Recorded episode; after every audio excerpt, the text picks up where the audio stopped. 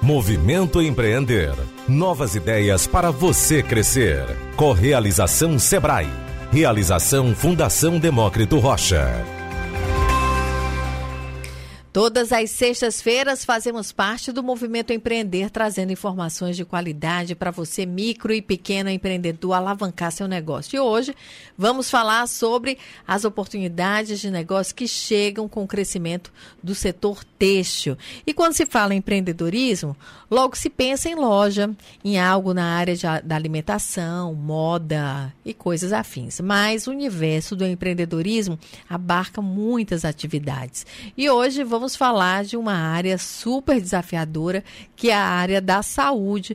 E foi nesse segmento que a doutora Catiane Lustosa decidiu empreender com foco na saúde da mulher. Ela é sócia fundadora da clínica Salvata e do Instituto Salvata Educação. Seja muito bem-vinda aqui ao Movimento Empreender. Oi, obrigada. Boa tarde. Boa tarde a todos. É, adorei o convite né, do, do povo CBN para falar de empreendedorismo, empreendedorismo feminino também, e na minha área que é atuando na saúde, tanto com a parte clínica, mas também com a parte educacional. Faltou dizer que a doutora Catiene é mestre também em cirurgia pelo UFC, é a única cirurgiã mulher certificada em robótica.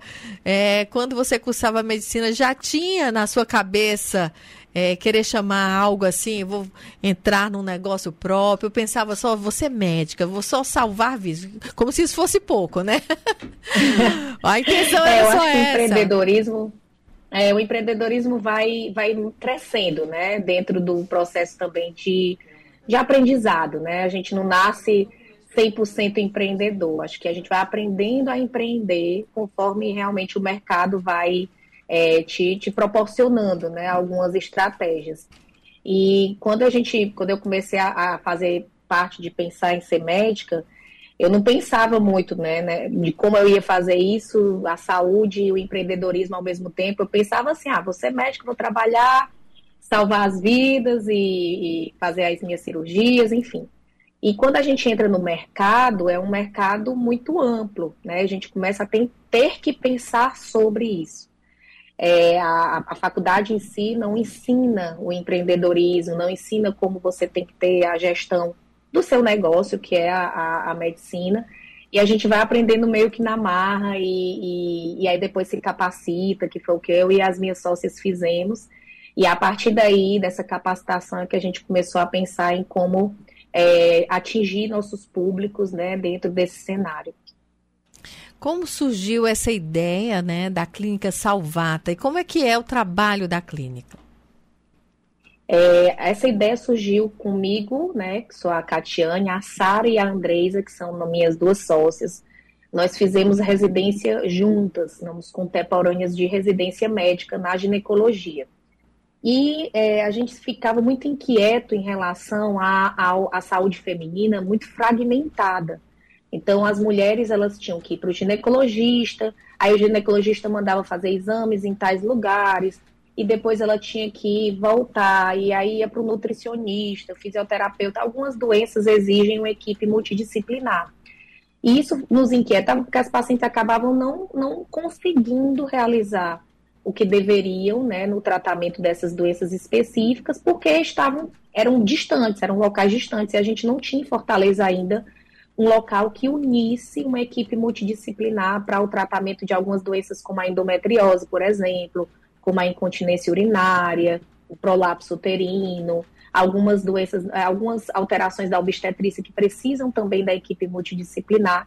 E daí surgiu a ideia da gente fazer a Salvata, um local é, diferente, acolhedor, que a equipe conversa entre si, que discute os casos clínicos, né? É, de igual para igual, então o médico discutindo com a nutricionista, com a enfermeira, com a fisioterapeuta, com o psicólogo. Então a gente discute aquele caso para melhor tratar essas pacientes. E aí foi que surgiu a ideia da, da clínica Salvato. Linkando esse processo da clínica de maneira educacional, nós pensamos em também fazer um Instituto Salvata de Educação para promover a educação continuada, já que isso a gente já fazia corriqueiramente com a nossa equipe multidisciplinar, mas levando a educação para as pessoas que precisavam se capacitar mais em determinados assuntos, né? Tudo dentro da área da saúde feminina. E aí surgiu a ideia do, do Instituto Salvato para levar também isso que a gente é, cultiva no nosso dia a dia, né? Que é a capacitação, é, tentar sempre manter todo mundo atualizado para outros, outras pessoas, né? Que nos procuram. Quais são os maiores desafios nesse segmento, né? Falta muita informação ainda, né? Tanto para os profissionais de saúde como para os pacientes, para as pacientes, no caso, né? É, é. Sobre o próprio corpo da mulher, existe um preconceito muito grande ainda sobre o corpo, é uma coisa absurda. Quando a gente está aqui, Exato. né? No, é, é, ano 2023 e ainda a gente tem uma, uma falta de conhecimento muito grande, né? Uma dificuldade de observação muito grande do corpo. É, não, é, é, é um desafio enorme, né? É, como você falou, a gente tem um, tanto o desafio de empreender na área da saúde, porque a saúde suplementar, ela tem seus desafios, né? É, a, a gente tem que utilizar planos de saúde, associado a alguns procedimentos particulares, então a, a, os pacientes eles têm essa dificuldade é, de, do pagamento, né, de todos esses processos com a, a, saúde suplementar. A saúde suplementar para cadastrar novos locais também é, tem um entrave técnico, né, jurídico e associadamente a, aos pagamentos, então é algo complexo porque a gente precisa, entre aspas, sobreviver aqui no, no processo de pagamento de tudo, né? De tudo o que funciona, da equipe, é, daquilo que a gente quer levar de qualidade. Então, é um grande desafio. Todo mês a gente tem que é, raciocinar o que a gente vai fazer para não diminuir a qualidade do atendimento, mas ao mesmo tempo viabilizar esse processo é, do que a gente quer tanto para a saúde suplementar de planos de saúde, quanto para as pacientes é, de maneira privada, no particular.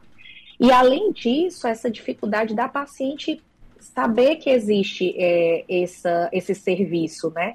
Muitas vezes ela, ela é privada assim, de anos de um, um tratamento, de uma qualidade de vida, por ser mulher, né? Então, a gente tem vários dados, assim, na literatura médica que mostra isso, assim, as pacientes vão a, a, diversas vezes na emergência, por exemplo, com muita dor, com muita cólica, é, com muito sangramento, e, e as pessoas negligenciam um diagnóstico de uma doença como a endometriose, ou como a adenomiose, ou como mioma, diz que é normal, e elas passam anos em sofrimento até realmente chegar num diagnóstico e num tratamento preciso. Então, isso também é uma luta nossa de levar essa parte educacional mesmo não só para os profissionais de saúde, mas para a população de modo geral. Eu comecei anunciando falando é, que você é doutora em cirurgia, especializada em cirurgia robótica, única mulher. É, a gente fica é. sempre em choque. Eu fico em choque, eu ainda me assusto. Pode Não, parecer é ingenuidade é minha. mas, mas Não, eu ainda fico em choque quando eu vejo a dificuldade ainda de uma mulher chegar a se especializar em algumas áreas.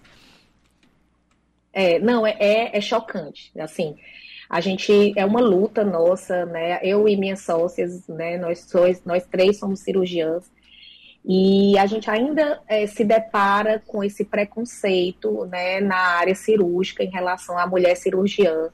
É, tanto de, de colocá-la em foco, né, assim, em, em destaque. Então, você vai para congresso, por exemplo, né? A, a grande maioria dos congressistas que dão aula, que dão palestra, que estão no topo, são homens, em detrimento de mulheres que têm uma, uma qualificação tão boa quanto ou até melhor.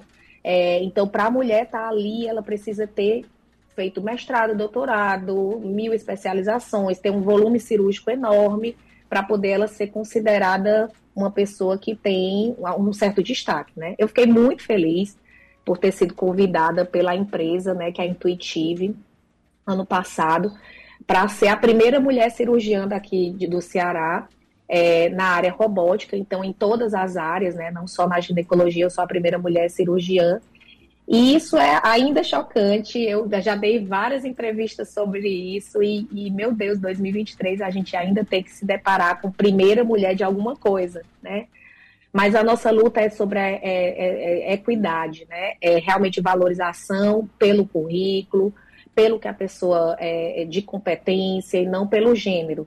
E que hoje ainda é muito pelo gênero, né? Assim, então é, é velado, não é algo que é falado o tempo inteiro, mas todas as profissões, não só a minha, várias profissões têm essa dificuldade. No empreendedorismo é uma delas, né? A mulher empreender é muito mais difícil do que o homem empreender, porque a gente já tem muitos artigos que falam nisso, né? Que a postura da mulher é uma postura mais frágil e que você acha que essa fragilidade não é tão boa para os negócios, e ao mesmo tempo na cirurgia é muito isso também.